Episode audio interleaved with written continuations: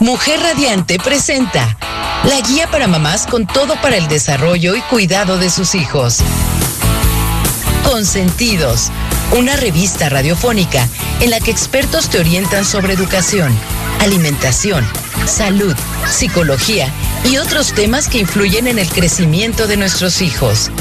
Quedas en compañía de Sandra Morales y Diana Castellanos, quienes junto a nuestros especialistas te llevarán a disfrutar de la tarea más bonita, ser mamá.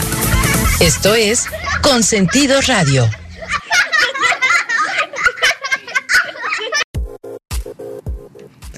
Hola, ¿cómo están? Muy buenos días. Yo soy Sandra Morales y ya estamos en su programa de Consentidos y el día de hoy estamos con Diana Castellanos. ¿Cómo estás, Dianita? Te amo, mi Sandy. Muy bien. ¿Y tú? Estamos pues con un tema que siento que cuando empiezas a ser mamá es algo que has oído, pero todavía no entiendes bien cómo funciona.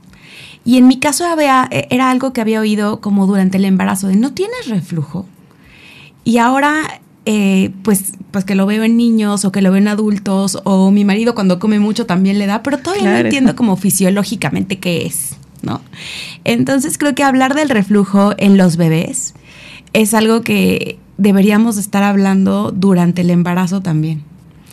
Y, y, siento que está como súper, súper bonito el tema. Este, y nada más hoy muriéndome de calor en Bonito Ay, qué calor hace el día de hoy, así es. Creo que hace ratito estamos como a 32 grados y el calor estaba sofocante. Lo bueno es que aquí en la cabina tenemos aire acondicionado, pero el estar un poquito encerrado sin aire es un poco sofocante. Yo no sé cómo la gente está viviendo en estos calores. Además, ubico que hay diferentes lugares en Cuerna en donde hay lugares en donde hace más calor, zonas en donde está más buscoso.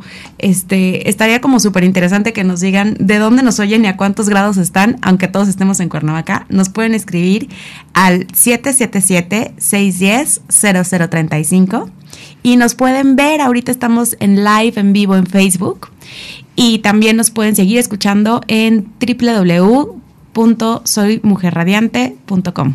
Ahí también podemos tener que su pregunta, que su comentario, que su convivencia. Entonces, escríbanos porque está siempre mucho más rico y interesante tener de su compañía. Así es, interactuar con ustedes es súper interesante para nosotros, saber qué es lo que les gusta escuchar, cómo se sienten, qué están pasando el día de hoy. Platíquenos, queremos saber más. Y si tienen alguna duda, sobre el reflujo, este tema, cuando vamos a tener a la doctora Rebeca Borgaro, este, pues escríbanos sus preguntas aquí al WhatsApp, como ya dio el teléfono Diana, 777-610-0035. Oye, me estabas contando que la doctora Rebeca había sido pediatra de Sofía. Así es, justo estaba recordando esos tiempos de que mi, cuando mi bebé nació, pues yo estaba súper asustada porque fue prematura. Y ¿Prematura de cuántas semanas? Pues exactamente no, no sabemos si fueron de cuatro o cinco, porque yo me enteré que estaba embarazada cuando tenía seis meses, ese es otro tema. ¿Qué? Sí, ¿Cómo? No, no, no, a ver, espera. ese es otro ¿Te enteraste tema que estabas embarazada a los seis meses? Así es, hasta los seis meses. ¿Y luego cuánto tiempo después nació? Nueve semanas después de que supe. De locos, ¿no? Oye. Entonces todo fue súper rápido. y entonces nació ¿Y, cómo sabían que era prematura? Ah, pues tuve una super doctora, la verdad que todo en cuanto supe que está embarazada llegué con ella, Mónica Ruelas, y este me estuvo monitoreando todo el tiempo y me quedé pues sin líquido amniótico.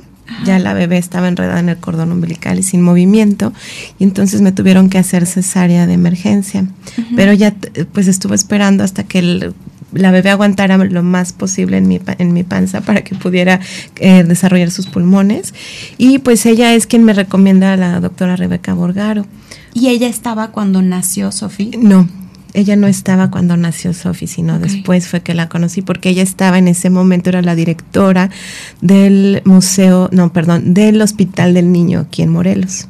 Ok. Entonces ya después, este... O sea, de estas revisiones que ya nace y vas como a la semana, a las dos semanas y esas ya fueron... Ese, ya fui con ella a su consultorio, exactamente, ya después de que nació, ella fue la primera doctora que pediatra, bueno, fuera del hospital, con la que pues traté y la verdad yo estaba muy asustada porque pues estuvo mucho tiempo todavía en en incubadora, y pues estaba muy sensible, no le podía dar yo pecho todavía. Este, ¿Y, tenía reflujo? Tenía, ese es el tema, yo no recuerdo si tenía mi bebé reflujo, según yo no.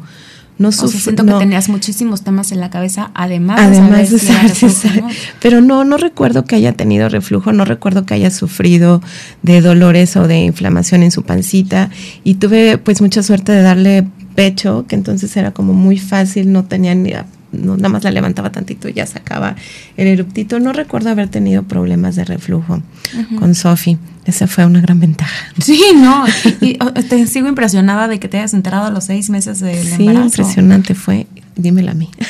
no, antes yo, yo pensé que estaba embarazada al inicio del, del, del, embarazo, tenía como los síntomas, pero pues me hice un estudio y, de sangre y salió que era negativo, que no, no estaba embarazada, pero resulta que el estudio, lo que me comentó la Mónica Ruelas. Mónica Ruelas, la ginecóloga, fue que después de los tres meses cambia el pH.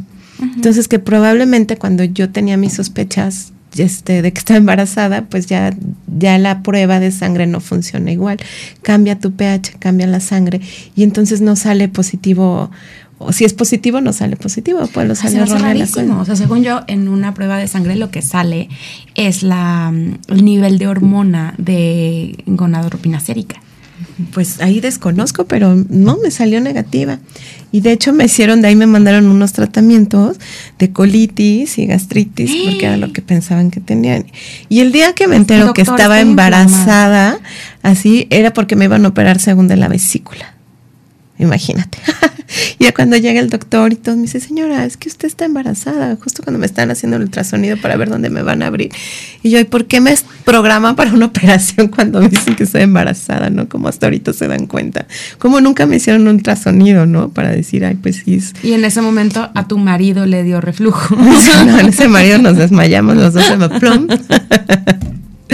Sí, aparte fue así, está embarazada y aparte es niña y ya tiene seis meses, o bueno, no, como si seis, seis, seis, cuatro semanas empezó a hacer sus cálculos y no estaba seguro el doctor, ¿no? Pero por las mediciones del, del feto, el cálculo que eran seis meses. Pero sí, súper tema para otra ocasión. Aquí tengo a todos con la boca abierta, no se lo pueden creer. ¡Qué impresión! A la chamaca la tenía en la cadera. ¿No? Y entre la espalda. Y ese fue el dolor que me llevó al hospital, que me dijeron, oye, pues ya te, ¿no? Es, es la vesícula, ¿no? Y yo, ¿cómo es posible? No me puedo ni acomodar. Y ahí es donde me dice el doctor, no, está embarazada. Y yo, ¡pah! Ya sabes. Oye, pues sí me impresiona mucho, o sea, la historia. Pero además saber que, que no tuvo reflujo estando como tan chiquita. Sí, yo recuerdo que no. yo de, o sea, tengo algunos puntos de ubicación de reflujo y uno de ellos es que es un tema de madurez. Así es. Y entonces, con un bebé tan chiquito, puede ser mucho más común que tenga reflujo. Yo, yo creo que como estuvo también 22 días en incubadora, pues todo era intravenoso. Entonces, no sé, se tardó un, poco en salir y este, yo le empecé a dar eh, eh, con jeringa, le daba con jeringa mi leche materna porque todavía no podía ella succionar bien. Y este, no recuerdo la verdad, pero recuerdo que era muy fácil, así nada más le daba la jeringuita y la levantaba y ya sacaba el hipito así, eh, ¿no? Ya era el... A mí sí me costaba. O sea, yo también tuve, tuve la fortuna de tener dos lactancias muy exitosas, pero sí me costaba muchísimo sacarles el aire. Mucho. Y con Jimena, que es, que es mi niña más grande, tiene ahorita tres años, me costaba y yo creo que como unas dos veces tuvo este vómito de proyectil que cualquier mamá ubica. Y fue porque descubrimos que tenía la alergia de proteína de la leche de vaca. Ah. Y entonces yo me tuve que quitar todos los, lácteos. Y que quitarte los lácteos suena así como, pues, no comes queso y ya, mamá, ¿no? Pero no. o sea, te tienes que quitar muchísimas cosas. Te quitas el pan, los embutidos, este, cosas que puedan tener trazas de leche. Entonces sí se vuelve un tema más grande. Este, y después de eso, como que ahí yo creía que eso era reflujo. Pero cuando me los quité, sí vi un cambio muy importante y entonces ya le dejó de pasar. Y con Lore, em, más que reflujo, me costaba mucho sacarla del aire porque siempre se me quedaba dormida. Ay, eso también me pasó con Sofi, fíjate. También me costaba sacarle el aire. Y luego me y justo me decían es que sí se lo tienes que sacar para evitar el reflujo no para que no vomite después dormir entonces ya sabes yo con la bebé ya veo la bebé dormida y aquí parada a ver a qué hora sacaba el airecito caminando y haciendo cosas así para que sacara el aire. Y creo que hay un tema aquí que me encantaría que nos dijeran ustedes qué piensan cuál es la diferencia entre reflujo y cólico entonces ahorita regresamos, vamos a un corte y ahorita regresa la doctora con nosotros. Así es.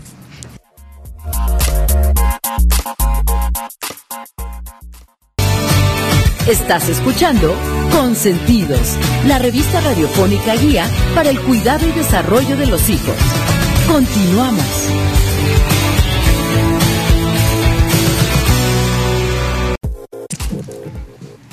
Hola, ya estamos de regreso desde la ciudad de la eterna primavera, aquí en Cuernavaca, disfrutando de este rico calorcito. Y ya tenemos aquí a nuestra invitada, la doctora Rebeca Borgaro. Platícanos, Dianita, de la doctora Rebeca Borgaro. Dianita. Aquí tenemos el eh? currículum. Pues mira, ahorita además nos estaba contando, creo que cuando, cuando hablamos de, de un profesional de salud, de repente vemos unos currículums enormes pero se me hace muy importante como platicar un poco más de, su trayectoria. Ella estudió en México en la Universidad de Anáhuac, en donde se tituló como médico cirujano, y más tarde hizo la especialidad en pediatría en el Instituto Nacional de Pediatría, ¿cierto? Cuenta con más de 25 años de experiencia en diversas instituciones.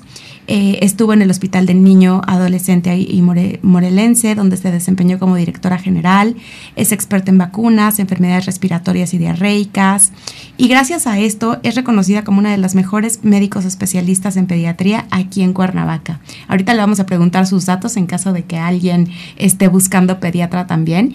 Y pues es un honor tenerla aquí. Muchísimas pues gracias por la invitación. No, muchísimas gracias a ustedes por la invitación y por estar aquí. Pues tenemos muchísimas dudas. Así es. A ver, ¿qué es el reflujo? Bueno, fíjate, la enfermedad por reflujo graso esofágico eh, em, puede iniciar en los primeros días hasta los tres meses de edad. Esto es debido principalmente a que hay varios esfínteres. Hay una, un esfínter que se abre y se cierra entre el estómago y el esófago, que se llama cardias, que es el que origina realmente el reflujo, porque ese esfínter está inmaduro cuando los bebés nacen. Entonces, hay otro esfínter que se llama píloro, que generalmente es la comunicación del estómago con el intestino delgado o con el duodeno, y generalmente esas dos entidades hay que descartarlas en los primeros meses de vida. Generalmente cuando hay hipertrofia congénita del píloro, quiere decir que ese píloro o ese esfínter está muy gordo, hace que los niños vomiten, que les llaman los famosos vómitos en proyectil. ¿De acuerdo? Es más común en niños que, que, en niñas y el diagnóstico se hace generalmente la primera semana. O sea, los niños no pueden subir de peso y generalmente hay que hacer un pequeño procedimiento quirúrgico para adelgazar ese esfínter. Y lo más... Perdón, ¿por qué es más común en niños que en niñas? En realidad no se sabe, pero eh, se ha visto que la prevalencia de eh, la hipertrofia congénita del píloro es más en los niños. Órale. Qué simpático. A ver, entonces, voy a ir anotando aquí mi guía, ¿no? ¿Cómo sé si mi niño tiene reflujo? Uno, ¿tiene vómito de proyectil? ¿Podría ser uno?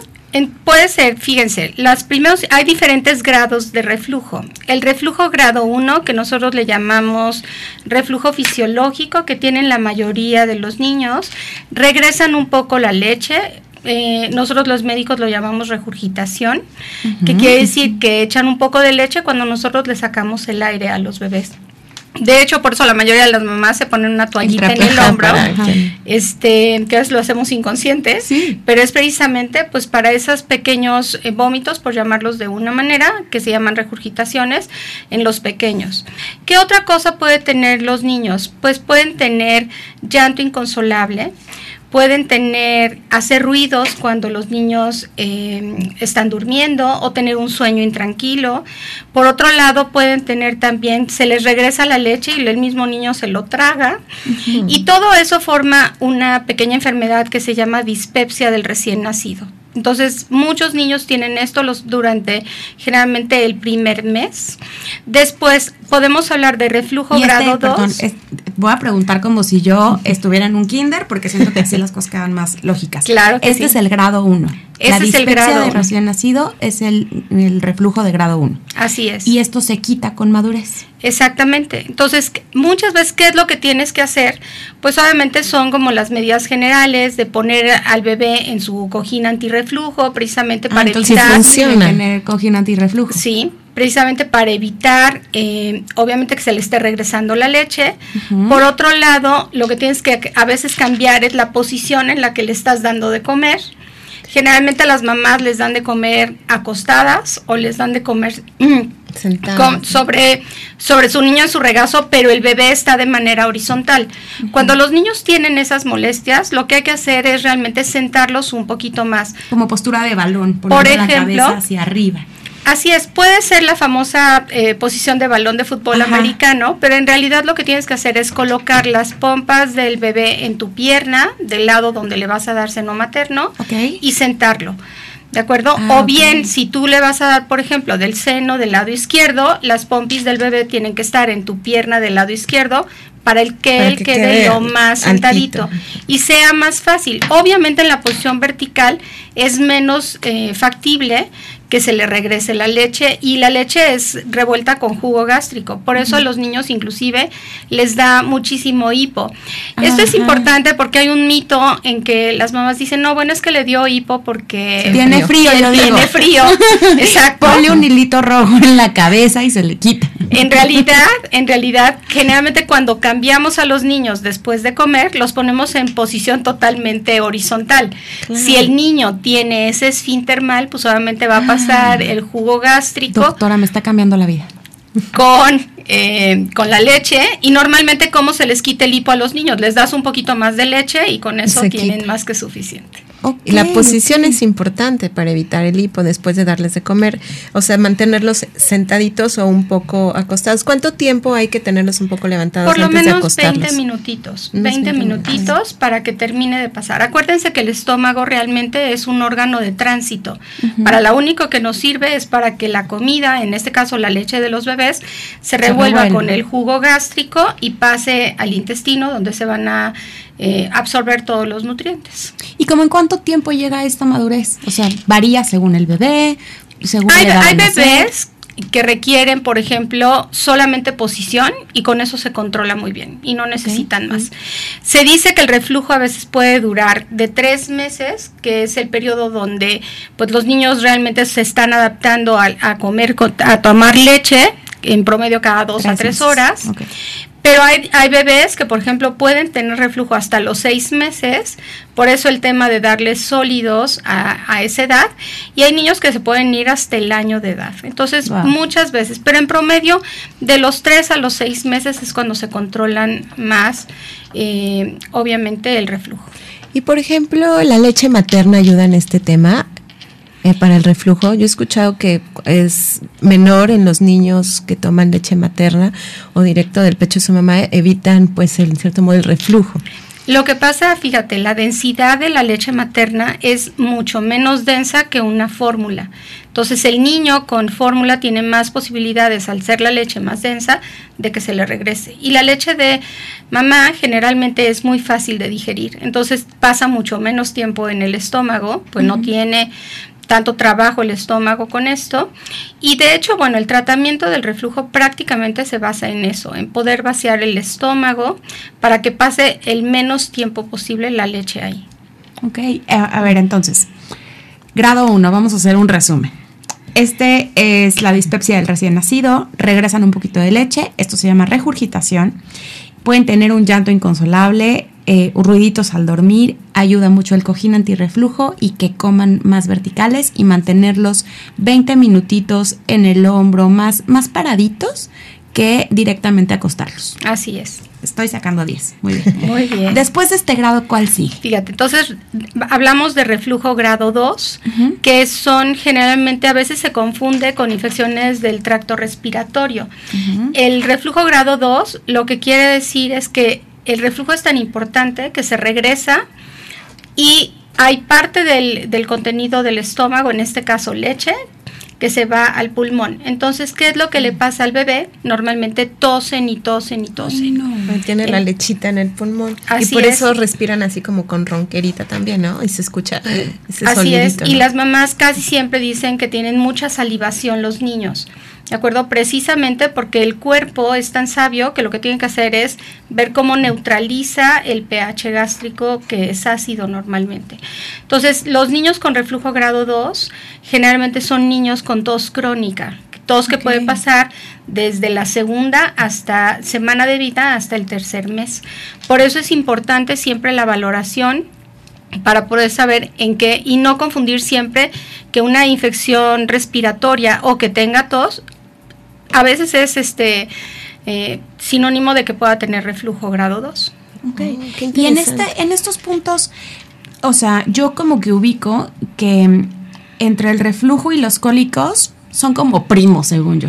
¿Cuál es la diferencia entre estos dos? Fíjate bien, por ejemplo, ¿qué son los cólicos? En realidad los cólicos son que hay gas en el estómago que pasa al intestino y entonces el intestino tiene que moverse rápidamente para poder sacar ese gas.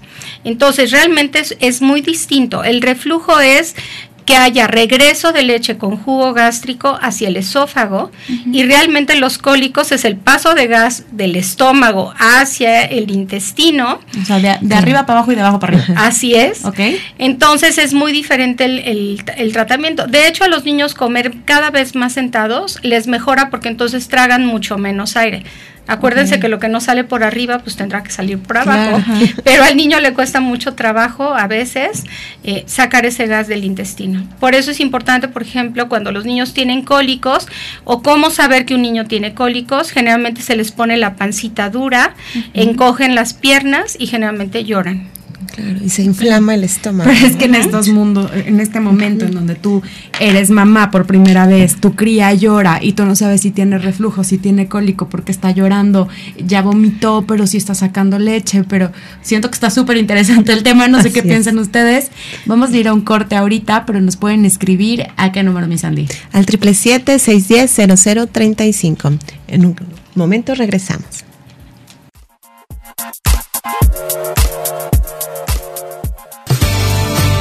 Estás escuchando Consentidos, la revista radiofónica guía para el cuidado y desarrollo de los hijos.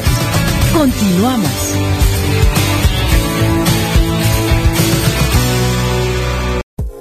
Y bueno, ya regresamos. Estamos aquí con la doctora Rebeca Bogaro. Borgaro. Borgaro. Borgaro. es, poco común. Este, así nunca se les olvida el nombre del pediatra. Y estamos hablando del reflujo en bebés. Ya hablamos de la diferencia con los cólicos, ya hablamos de dos grados de reflujo y aquí teníamos una pregunta interesante de alguien de ustedes del público. ¿Qué onda si le doy chupón? ¿Conviene? ¿No? ¿Me va a ayudar? ¿Todos vamos a dormir mejor, por favor? ¿Qué onda? Fíjate, el uso del chupón realmente, es los famosos pacifiers o pacificadores, ¿para qué sirven? En realidad sí los podemos utilizar entre entre tomas precisamente para poder espaciar el tiempo el que bebé te está pidiendo comer. O sea, sí es importante que se acuerden que los niños todo lo aprenden por la boca. Entonces, no siempre que llora un bebé es hambre. A veces puede estar. Subrayen esto en sus mentes, por favor. No siempre que un bebé llora es hambre. Así es. Entonces también es importante. Tienen que pasar en promedio de dos a tres horas para que haga digestión el bebé. Entonces, si una mamá, por ejemplo, tu bebé te está pidiendo cada hora de comer, revisa, seguramente lo estás tapando mucho a la hora que le estás dando de comer y se está quedando dormido. Y entonces no termina de comer y te está pidiendo a la hora. ¿De acuerdo? Entonces, pero tú estás revolviendo leche medio digerida con leche nueva y entonces eso también hace que aparezca un poco de más gas en el estómago y el niño ahora sí tenga las dos cosas, tenga reflujo y tenga cólicos.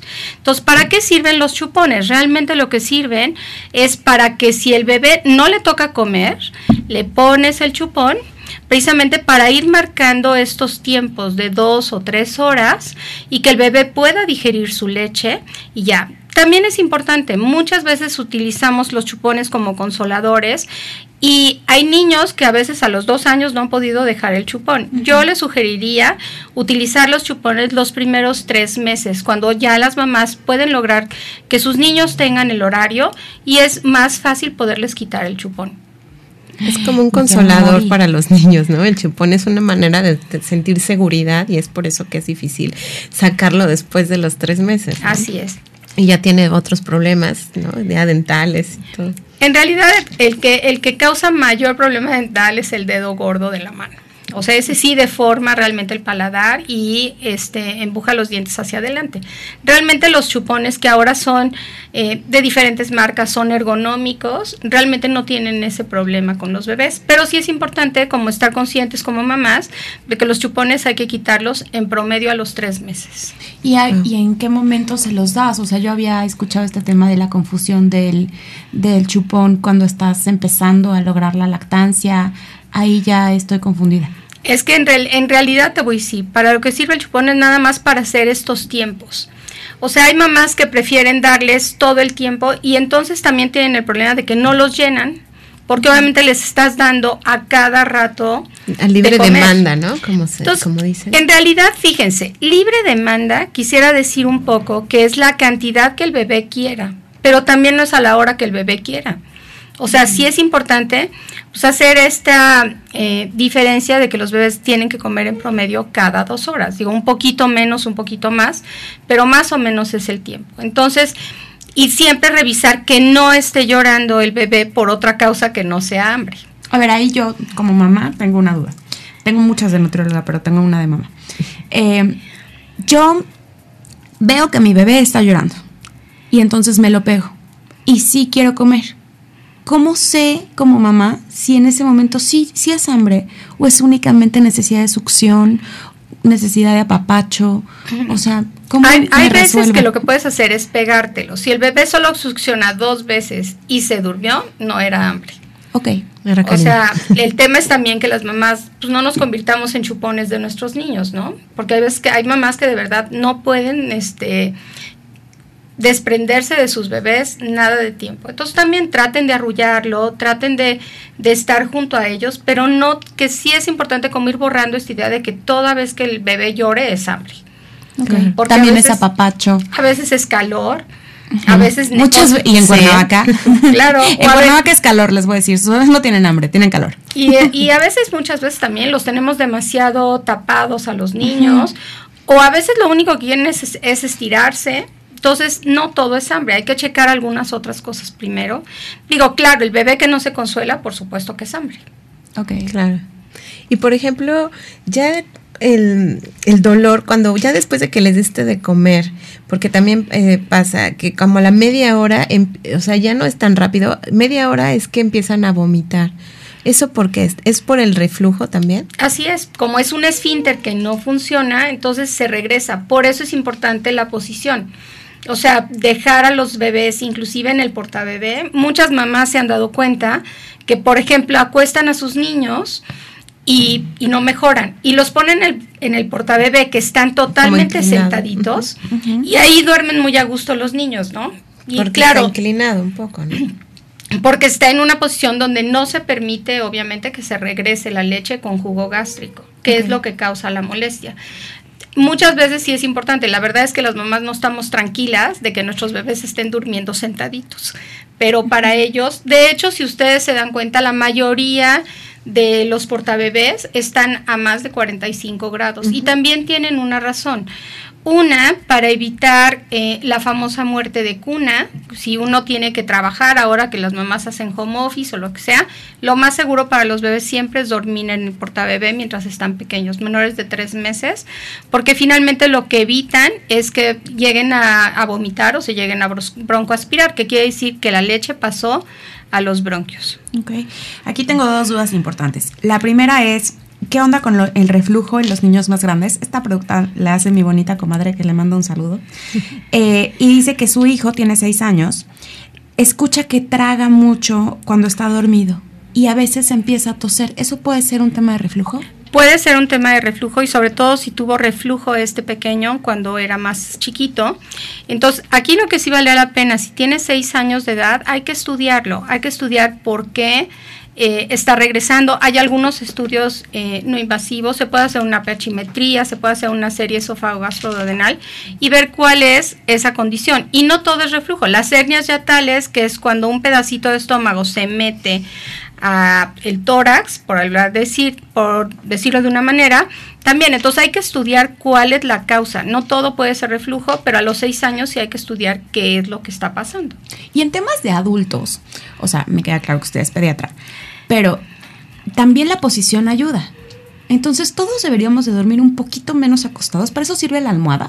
Exactamente. O sea, a veces uno tiene las cosas en casa y no sabe ni por qué, ¿verdad? Entonces, en realidad las almohadas son precisamente para mantener, uno es la posición de la columna y la otra es mantener por lo menos el esófago en una posición donde no se nos regrese la leche o la comida o lo que sea.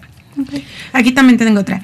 ¿Influye la alimentación de la mamá si estás dando leche materna para el reflujo del bebé? Yo les diría el, el consumo de lácteos, sobre todo, eh, que no sea excesivo, sobre todo y comidas muy condimentadas. Entonces, si estás lactando, yo sí les pediría de cuenta no dar mole o pozole o cosas que tengan demasiados condimentos eh, de la comida mexicana, porque finalmente eso también causa un poco de acidez. ¿De acuerdo? No es que tanto que le pase la pimienta al bebé, pero sí causa acidez y los niños están este, pues un poco molestos. Platicábamos antes, eh, fuera del aire, con Diana, la intolerancia a la lactosa de muchos niños. Eso también provoca pues las, la, irritación, la, irritación, ¿no? En el Así Es, es que yo le platicaba que mi hija, mi hija más grande, tuvo APLB.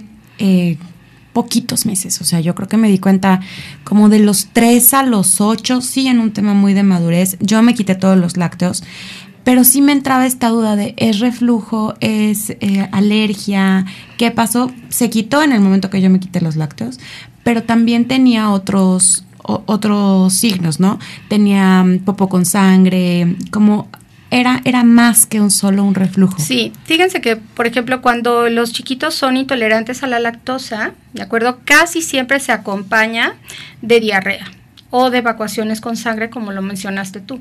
Entonces hay otros datos, no solo el que regresen la leche, y entonces muchas veces eso, o sea, ir quitando como todos los factores de riesgo que pudieran tener los bebés para ver si es una alergia alimentaria, si es intolerante a la lactosa, o bien es un tema de la mamá, que lo que tienen es que quitarse los lácteos. Pero ahora en realidad las mamás pues pueden tomar este, hay todo venden lactosado, entonces la verdad es que las mamás de ahora tienen todo a la mano. Sí, sí, completamente. ¿En qué momento sé que tengo que llevar a mi bebé al pediatra por reflujo?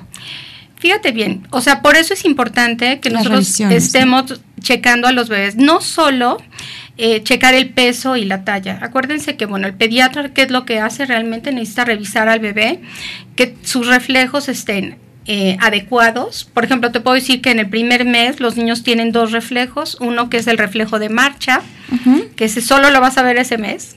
O sea, el segundo mes verás el reflejo de la posición de bailarina, que se, se paran en la puntita de los, de los pies. El tercer mes tienen el reflejo de bailarina completa, que solo se paran en un piecito y suben una piernita, etcétera. Y entonces, en realidad, cuando tú en un momento dado el bebé no puede dormir, está regresando la leche, pero sobre todo ves que no está creciendo, o sea, son datos importantes de acudir al pediatra y sobre todo poder hacer el diagnóstico a tiempo. Okay. Y te digo, no solo es posición, o sea, ahí la decisión es ver si mejoramos la técnica de alimentación, si hay que dar tratamiento con medicamentos que ayuden a vaciar el estómago mucho más fácil, si hay que ayudarlo con alguna otra cosa al bebé, ¿de acuerdo? Entonces, sí, por eso es importante la valoración. Ok. ¿Cuáles son los signos de advertencia antes de que el reflujo se convierta en un problema más grave? Fíjense bien, en realidad si los niños tienen vómito en proyectil y no pueden subir de peso, eso realmente eh, son dos datos de alarma. Sí es importante, los primeros días los niños tienden a bajar de peso hasta el 10%. Entonces, por ejemplo, la valoración del pediatra se debe de hacer en cuanto nace el bebé y por lo menos cuando tiene una semana de vida para checar cómo están. Y en esa visita lo importante es ver casi siempre en la primera semana te puedes dar cuenta si ese bebé está comiendo bien, si no está comiendo bien, si bajó, si subió de peso, etcétera, o si necesita alguna otra cosa. Pero hay datos que se pueden ir preguntando para descartar si hay un reflujo importante que requiere de tratamiento con medicamentos o requiere tratamiento. Inclusive hay reflujos tan severos, que es como el reflujo grado 4, que es el niño que come y vomita y no puede subir de peso, pero vomita todo en cada toma, que a veces el tratamiento inclusive puede ser hasta quirúrgico. O sea, hay pues cuatro grados de reflujo. Ah, cierto. Nos faltó el grado 3, que es el niño que normalmente siempre tiene, se le regresa la ah, leche hasta la boca, y tú ves siempre al bebé que siempre se le está escurriendo la leche, siempre. Ese es el reflujo grado 3. Y el reflujo grado 4, obviamente es el niño que come y vomita y come y vomita y no puede subir de peso. ¿Y quita, sacarles el aire ayuda? Sí, claro que les ayuda a sacar el aire, pero si el niño vomita con todo y todo, pues ahí es cuando te digo, pueden entrar, parte del tratamiento es medicamentoso, o parte del tratamiento, pues es la posición. Pues ya ahí eh, a la semana uno puede decidir como pediatra qué es lo que requiere cada bebé. Ok, entonces ahorita, mi bonito resumen. Hay cuatro grados de reflujo. Si tú estás viendo que tu bebé medio que saca un poquito la leche, como que no se siente cómodo cuando está acostado, empieza por la posición empieza por darle de comer un poquito más sentado, empieza por ponerlo en estos posicionadores de bebé que están un poquito más sentaditos, eh, empieza tú a quitarte los lácteos y a partir de ahí evalúa, está creciendo, tiene vómito de proyectil, cómo se siente, siempre le estoy limpiando la boca o no, y entonces ve al pediatra tus revisiones normales y ahí te darás cuenta qué grado tiene y qué paso es el que sigue. Y en el caso de mi bonita comadre, dice que no tuvo de chiquito, pero que lo va a llevar con usted próximamente. Entonces, creo que es muy importante saber dónde te contactamos. Bueno, yo estoy en los consultorios médicos Reforma, que están en Hernán Cortés número 5, ah, en el consultorio 203. Ok. ¿Algún número de teléfono donde Es triple 364 6134 y triple 327 3623. Ok.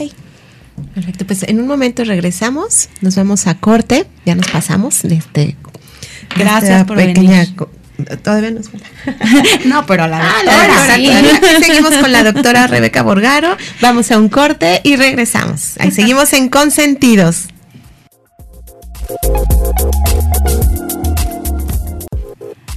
Oigan, y ya regresamos. Estamos aquí en pleno chal. Que conoce a quién sabe quién, que onda con Cuernavaca, que cómo te das cuenta del tema del reflujo. Y decimos lo importante que es darte cuenta de, a ver, hay algo que no está normal con mi bebé. Hay algo que, que me dice, o sea, dentro de mi ser, que no está completamente sano.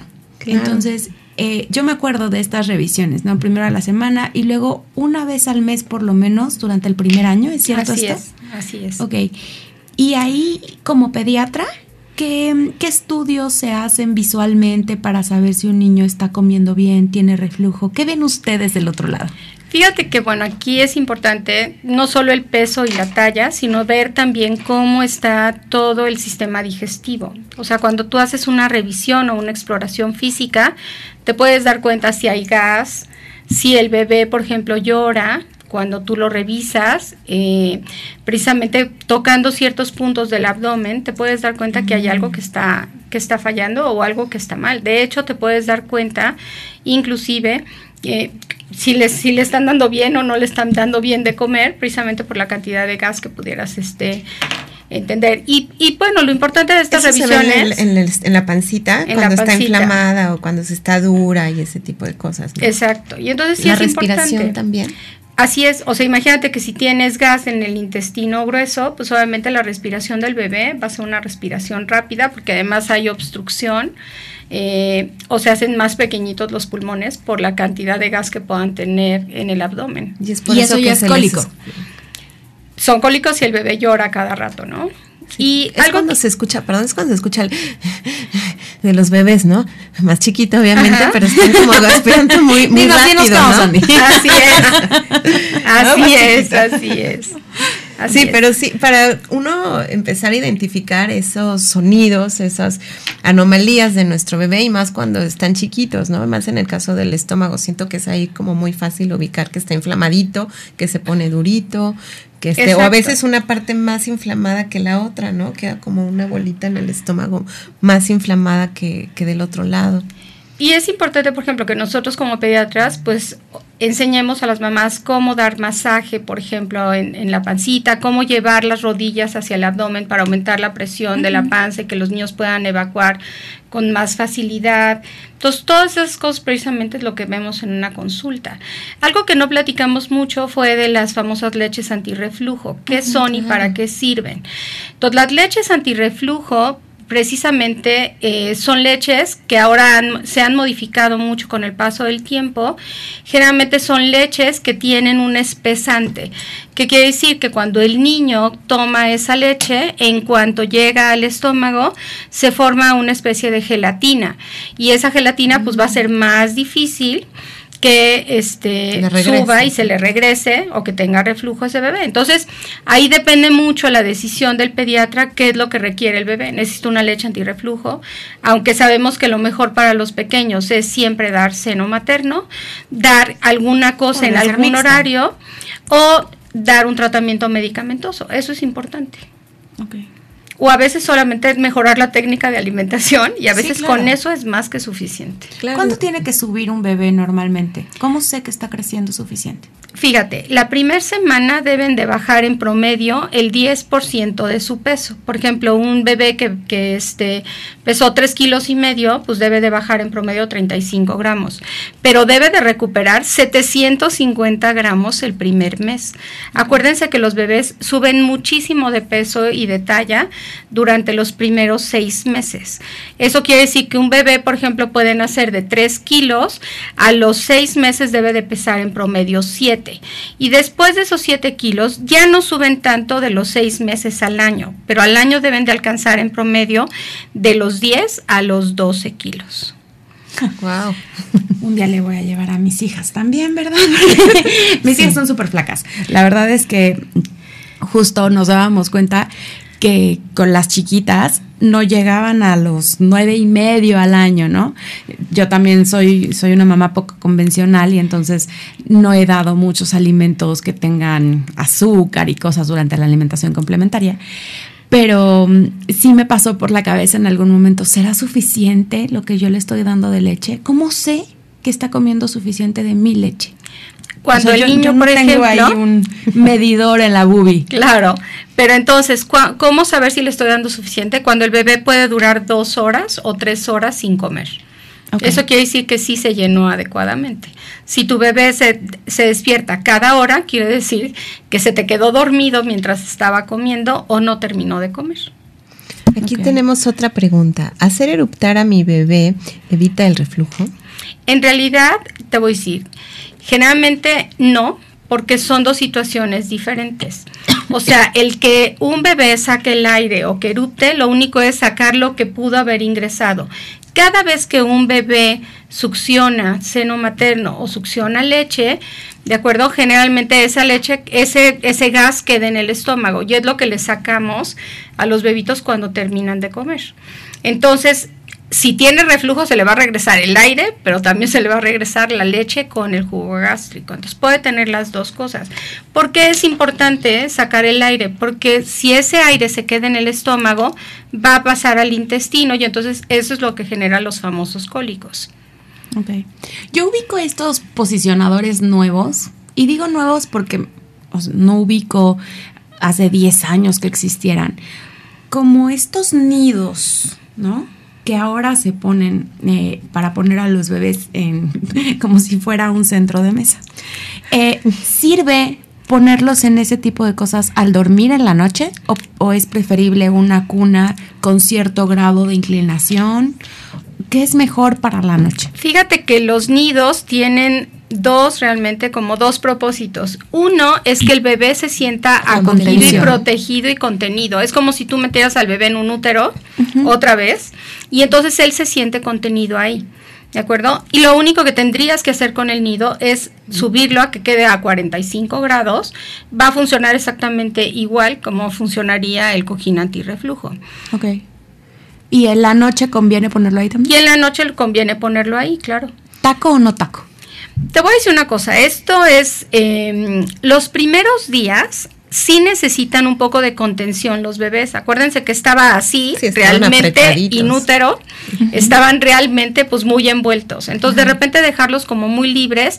Tienen de hecho los niños un reflejo que se llama reflejo de moro el primer mes, que inclusive hacen las manitas, las abren y las hacen hacia Como adentro. que se asustan. Como que se asustan. De hecho, muchas mamás dicen, hablan a veces los papás y dicen, ya lo asustaste, ¿no?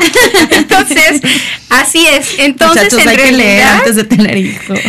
Este, tienen ese reflejo. Entonces, realmente, realmente, este, el hecho de tenerlos como tacos solamente funcionan los primeros días y es para mantener la temperatura de los bebés. Después de ahí, yo digo, la verdad es que nosotros también vivimos en un clima privilegiado, no necesitan cobijar tanto a los niños, eh, precisamente porque no lo necesitan. Y ellos ya quieren estar libres después de la primera semana. Habla mucho de la temperatura, de no mantener a los bebés muy calientes, ¿no? Más bien frescos. Así es. ¿Cómo sé que un bebé está suficientemente tapado, tiene frío? Es- Este tema de tiene frías las manos, ya tápalo. Ah, Es bueno, normal, o los ¿no? piecitos. Fíjate Ajá. que eso es bien interesante. Los niños a partir del tercer mes tienen las manos frías y sudorosas y los pies fríos y sudorosos, pero así es como ellos regulan la temperatura. Entonces no importa que tú le pongas dos pares de calcetines, de todas maneras van a tener los pies fríos. Entonces sí es importante nada más verificar la temperatura. Acuérdense que la temperatura normal de los niños es de 35 a 37.5, febrícula es 37.8 y fiebre es a partir de 38 grados centígrados. ¿Cuál es la forma correcta de sacar el aire? Es otra pregunta que tenemos. de Ajá. Hay varias formas. Una es eh, acostar al bebé, fíjate, que el, el estómago de tu bebé quede sobre tu clavícula. Eso quiere decir que se lo tienen que subir más. ¿Por qué? Porque generalmente se lo sacamos, pero ahí no sabemos qué hacer, si detenemos la cabeza o le sacamos el aire. Entonces la invitación es más bien, pónganse a sus bebés un poco más arriba, realmente con las manitas arriba, que cuelguen sus manos en su hombro y este... Ahí le puedes sacar el aire. La segunda opción es acostado el bebé sobre tu mano en, eh, en tu brazo y lo puedes hacer boca abajo o bien hay una posición que no les gusta a las abuelitas, pero se los voy a decir, que es sentar al bebé, tomarlo de la mandíbula Ah, y. Sí, girar. Nada más lo único que tienes que hacer es hacerlo un poco hacia adelante y ahí sacar el aire. Y, si, ningú- y si todos fallan, pues lo pones en el portabebé. Pues muchísimas gracias por estar aquí. Nos podemos quedar aquí horas, pero Sí, tenemos unos tema. avisos dominicales. Súper invitada, súper tema. Muchísimas gracias, doctora Rebeca Borgaro. Ya saben, síganla en sus redes. Ella está en Facebook como doctora Rebeca Borgaro, ahí la encuentran. Y también aquí en la Clínica Reforma, en el... Este, Hernán Cortés número Eh, 5. Hernán Cortés número 5, ahí la encuentran en Reforma. Y pues les recordamos que vamos a tener nuestra convocatoria de Talent Kids próximamente. Ya viene, ya viene el Talent Kids. Ya saben si ustedes están en su escuela, tienen un talento, tienen un grupo de baile, de danza, eh, son magos, no sé, sus hijos tienen algún talento, ya saben, pronto saldrá nuestra convocatoria del Talent Kids. Y pues les agradecemos a toda la gente de producción, a toda la gente en cabina, la gente que hace posible Mujer Radiante, esta revista Consentidos. Pues los invitamos a nuestra siguiente edición y síganos en nuestras redes, Dianita. Soy mujerradiante.com y nos vemos el próximo miércoles. Mil, mil gracias, doctora. Gracias, Max. Gracias, Vani. Gracias a Andy. ustedes. Que les vaya bien. Hasta luego. Esto fue Consentidos Radio.